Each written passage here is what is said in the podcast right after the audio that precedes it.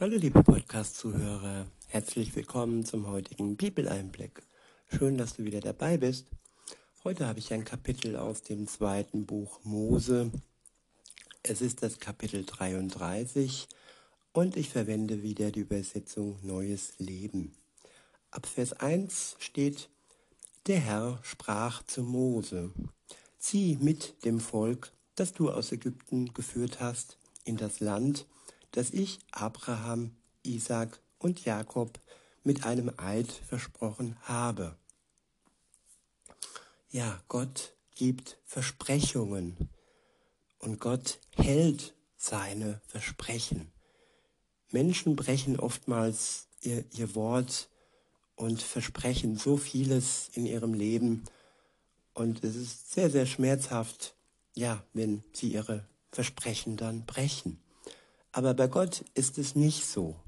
Er ist zwar manchmal sauer, zu Recht sauer, weil die Sünde zwischen ihm und seinem Volk und auch den anderen Völkern steht, aber er hat uns einen Weg gebahnt, ein Weg durch Jesus Christus. Und dieser Weg ist das Versprechen, dass wir, wenn, dass wenn wir diesen Weg gehen, wenn wir uns durch Jesus erlösen lassen, wenn wir unsere Schuld uns eingestehen, sie uns leid tut, wir sie bereuen und er sie dann durch sein Blut am Kreuz ähm, rein wäscht, uns frei macht. Ja, das ist der Weg und das ist Gottes Versprechen. Und damals, als, äh, ja, als die Israeliten aus Ägypten gerettet wurden, da hat Gott sich an sein Versprechen gehalten. Das Land, das er ihnen schenken wollte, das er ja, Abraham, Isaac und Jakob mit einem Eid versprochen hat, dahin wollte er sein Volk führen lassen. Und ich betone hier auf lassen, weil folgendes steht dann im nächsten, in den nächsten Versen. In Vers 2 steht, ich will einen Engel vor euch her senden der die Kanaiter, Amoriter, Hethiter, Persiter, Hiviter und Jebusiter vertreibt. Ja, das Volk war schon damals und auch heute ja umringt von anderen Völkern, die ihnen schaden und die sie vernichten wollten. Und damals sandte Gott schon seine Engel und vertrieb die Feinde Israels. Und so ist es auch heute noch. Weiter heißt es, er soll euch in ein Land bringen, in dem Milch und Honig überfließen. Ja, das Land Israel, das so ja, gewachsen ist und das so wunderbar geworden ist, auch wenn es im Moment leiden muss, so wie fast die ganze Welt. Und aber die politischen Geschehen sollen nicht unser Thema sein. Weiter heißt es, ich selbst aber will nicht mit euch ziehen, denn ihr seid ein eigenwilliges Volk. Sonst könnte es sein, dass ich euch unterwegs vernichte. Ich wiederhole, ich selbst aber will nicht mit euch ziehen, denn ihr seid ein eigenwilliges Volk, sonst könnte es sein, dass ich euch unterwegs vernichte. Der eigene Wille, der dann dem Willen Gottes widerspricht, der ja ganz andere Pläne hat, wie Gott sie in seinen guten Plänen für uns hat. Der Eigenwille, der Egoismus, die Selbstzucht, und ja, diese Verblendetheit und deshalb, weil Gott eben ein gerechter Gott ist und eben die Sünde hasst, hat er damals entschieden, dass er mit seinem Volk nicht mitzieht, sondern sein Engel und auch Mose beauftragt hat, sein Volk zu schützen, damit sein Versprechen nicht gebrochen wird und er es nicht vernichtet. Er hat immer schon Teile seines Volkes als Zeichen ähm, seiner Untreue ja, der Vernichtung preisgegeben. Das war, ja, im, im, beispielsweise bei der Sinnflut und als diese Stadt Sodom vernichtet wurde. Und es gibt viele Beispiele, wo, ja, Gott gezeigt hat, dass Sünde tötet, dass Sünde die Menschen, sein Volk und auch uns nicht in seine Nähe bringt. Und ja, aber er hat immer einen kleinen Teil übrig gelassen. Er hat sein Volk niemals komplett ausgelöscht. Und heute sprießt es und wächst. Und ja, er ist ein treuer Gott. Und so ist er auch treu zu dem Rest der Völker, auch zu uns, wenn wir ihm die Treue halten. Weiter heißt es in Vers 4, Als die Israeliten diese harten Worte hörten, trauerten sie und keiner legte seinen Schmuck an. Ja, das sind harte Worte, wenn Gott nicht mit seinem Volk zieht und andere beauftragt. Und ähm, ja, und wenn dann die Trauer kommt, dann kann das wirklich auch eine reinigende Trauer sein. Und wenn man seinen Schmuck ablegt und ja, denn der Schmuck ist ja ein Zeichen von Freude, von Lebensfreude und Genuss. Und ja, das hat ihn schon zu knabbern gegeben, dass Gott da nur seine Engel sandte und Mose und selbst nicht mit ihnen unterwegs war.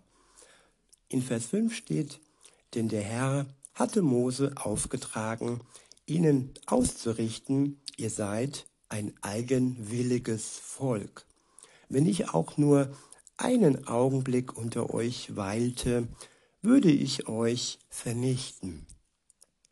Legt euren Schmuck ab, dann werde ich sehen, was ich mit euch tun werde.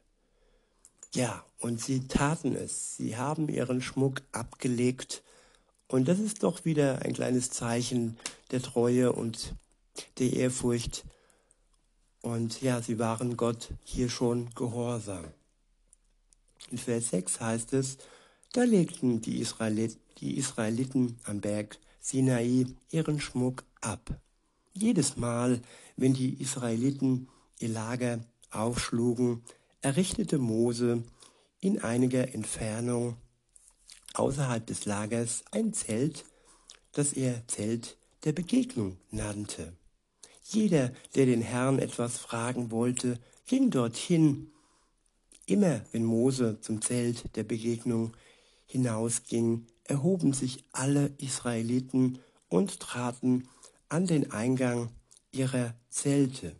Sie schauten hinter Mose her, bis er in das Zelt hineingegangen war. Sobald Mose dieses Zelt betreten hatte, ließ sich die Wolkensäule nieder und lagerte vor dem Eingang, während der Herr mit Mose sprach. Ja, manchmal braucht es Vermittler, manchmal braucht es jemand, der die Sachen regelt im Auftrag Gottes. Und das ist aber nur dann nötig, liebe Zuhörerin, lieber Zuhörer, wenn wir unsere Probleme mit Gott selbst noch nicht geregelt haben. Insofern ist es so wichtig, dass wir immer ein reines Herz haben und nichts im Weg steht zwischen uns und Gott, was nicht aufarbeitet, aufgearbeitet ist und was nicht ausgesprochen wurde vor Gott. Nichts verheimlicht wurde und ja, die Reue bringt uns zurück zu Gott und er vergibt uns gerne, weil er der ist, der uns über alles liebt. Weiter heißt es, wenn die Israeliten sahen, dass die Wolkensäule vor dem Eingang des Zeltes der Begegnung stand, warf sich jeder am Eingang seines Zeltes zu Boden. Der Herr sprach mit Mose von Angesicht zu Angesicht wie einer, der mit seinem Freund redet. Ja, damals war das Mose vorenthalten, Aber heute, liebe Zuhörerin, lieber Zuhörer, ist das jedem Menschen ja offen. Es steht jedem Menschen offen, dass er von Angesicht zu Angesicht mit Gott spricht. Weil dieser Schleier, dieser Vorhang zerrissen ist, der damals noch zwischen den Menschen und Gott war. Heute ist der Weg frei, wirklich offen mit Gott, mit Gott als seinem Freund zu reden. Er will dein Freund sein, liebe Zuhörerin, lieber Zuhörer. Er möchte mit dir, mit du, auf du äh, reden und ja wirklich mit dir zusammen auf einer Ebene stehen und äh, dich nicht als Sklave ansehen, sondern als Freund, als Geliebte, als Geliebter. Weiter heißt es, danach kehrte Mose wieder ins Lager zurück. Doch ein junger Mann namens Joshua, ein Sohn Nuns, verließ das Zelt der Begegnung nie. Mose sieht die Herrlichkeit des Herrn. So ist der nächste Abschnitt überschrieben. Mose sieht die Herrlichkeit des Herrn. In Vers 12 heißt es, Mose sagte zum Herrn, du hast mir zwar den Auftrag gegeben, dieses Volk nach Kanaan zu führen, aber du hast mir nicht gesagt, wen du mit mir schicken willst. Du hast gesagt, dass du mich kennst und dass du mir freundlich gesinnt bist. Ja, Gott kennt auch uns und er ist uns freundlich gesinnt. Freundlichkeit zu erwidern, das liegt jetzt an uns, ihn als unser, unseren Freund anzusehen, anzunehmen, nachdem wir alles aus dem Weg räumen ließen durch Jesus das liegt jetzt an uns. In Vers 13 heißt es, wenn dem wirklich so ist, dann zeig mir doch, was du vorhast, damit ich dich besser verstehe und merke, dass du mir freundlich gesinnt bist. Denk doch daran, dass dieses Volk dein Volk ist. Der Herr antwortete ihm, ich selbst werde mit dir gehen, Mose, ich will dir Ruhe verschaffen. Ja, Gott möchte uns Ruhe verschaffen. Ruhe in unserem Herz, da wo solch eine große Unruhe herrscht, wo viele Zweifel, viele Ängste und ja, viel, viel Rastlosigkeit herrscht. Und Gott möchte, so wie damals Mose, uns diese Ruhe verschaffen. In Vers 15 heißt es, da entgegnete Mose, wenn du nicht selbst mit uns gehst, dann führe uns nicht von hier weg. Denn woran soll man erkennen, dass du deinem Volk und mir wohlgesinnt bist? Doch einzig daran, dass du mit uns ziehst und wir uns deshalb vor allen anderen Völkern auf der Erde auszeichnen. Ja, Mose hat sich so sehr nach der Nähe Gottes gesehnt. Und ähm, dieses Zelt der Begegnung, ja, das wollte er nicht mehr verlassen. Er wollte das Zelt nicht mehr abschlagen und wollte immer in der Nähe Gottes, in seiner Herrlichkeit sein. Und wenn er dann weitergezogen wäre, dann, ja, dann hat ihm irgendwas gefehlt. Und wie antwortet Gott darauf? Er sagte, der Herr sagte zu Mose, ich will dir auch diesen Wunsch erfüllen, den du gerade geäußert, den du gerade geäußert hast. Denn du stehst in meiner Gunst und ich kenne dich. Ist es nicht wunderbar, gekannt zu sein? Ist es nicht wunderbar, wenn Gott in unserer Gunst steht. Diese Beziehung, liebe Zuhörerin, lieber Zuhörer, sie ist so kostbar, so unbezahlbar und man kann sie nicht erlesen oder erhören, sondern man kann sie nur erleben, um zu begreifen, wie groß unser Gott ist. In Vers 18 heißt es, doch Mose hatte noch eine weitere Bitte. Lass mich deine Herrlichkeit sehen. Der Herr antwortete, ich will meine Güte an dir vorüberziehen lassen und will meinen Namen, der Herr, vor dir ausrufen. Ich schenke meine Gnade und mein Erbarmen, wem ich will. Ich wiederhole, ich schenke meine Gnade und mein Erbarmen, Erbarmen, wem ich will. Ja, Gott ist frei in seinem Willen und er schenkt dem seine Gnade und sein Erbarmen, ja, dem er das zuteilen möchte. Und ohne Beziehung zu ihm, einfach nur so, weil wir irgendwie Bock drauf haben, auf seine Gnade und auf sein Erbarmen. Nein, es ist wichtig, dass wir in seine Nähe kommen, in sein Zelt der Begegnung eintreten und uns wirklich von Du zu Du mit ihm unterhalten. In Vers 20 heißt es, mein Gesicht kannst du jedoch nicht sehen, denn jeder Mensch, der mich sieht, muss sterben. Gott ist heilig. An ihm ist keine Schuld. Er ist so rein und heilig, dass jeder Mensch sterben muss, wenn er ihn sieht. Durch seine Heiligkeit würde er sofort wegschmelzen und ja, sich auflösen. Und ja, die, die Sünde tötet.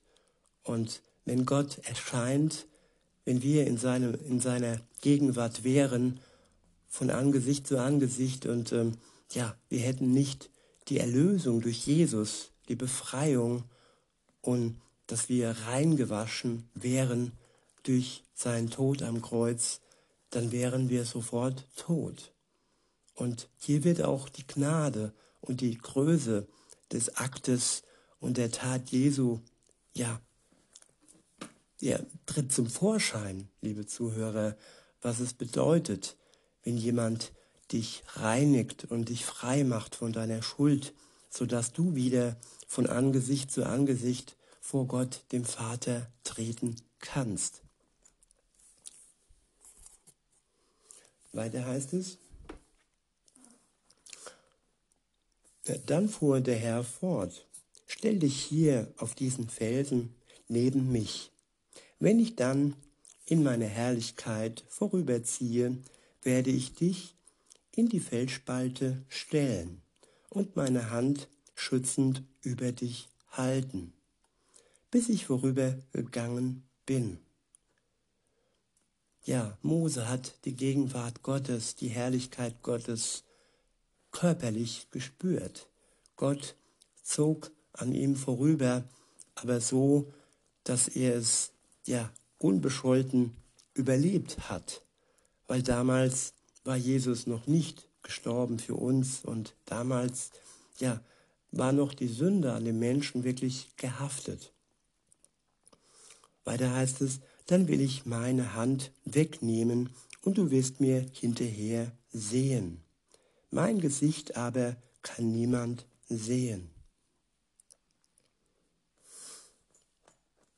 Ja, die Beziehung zu Gott pflegen, in seiner Nähe sein, im Zelt seiner Begegnung, da wo du Ruhe findest, liebe Zuhörerin, lieber Zuhörer. Das sind die Ziele, die uns gut tun und die uns wirklich glücklich machen im Leben. In diesem Sinne wünsche ich euch noch einen schönen Tag und sag bis denne.